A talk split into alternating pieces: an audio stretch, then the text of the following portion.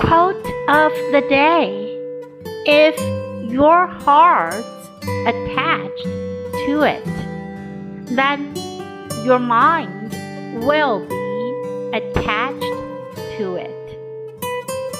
When you have a passion for something, then you tend not only to be better it, but you work harder at it too.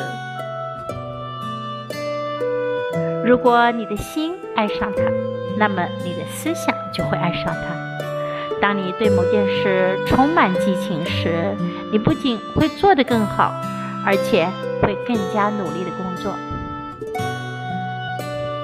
If your heart's attached to it, then your mind will be attached to it. When you have a passion for something, then you tend not only to be better at it, but to work harder at it too. Word of the day be attached to 爱上依附于 be attached to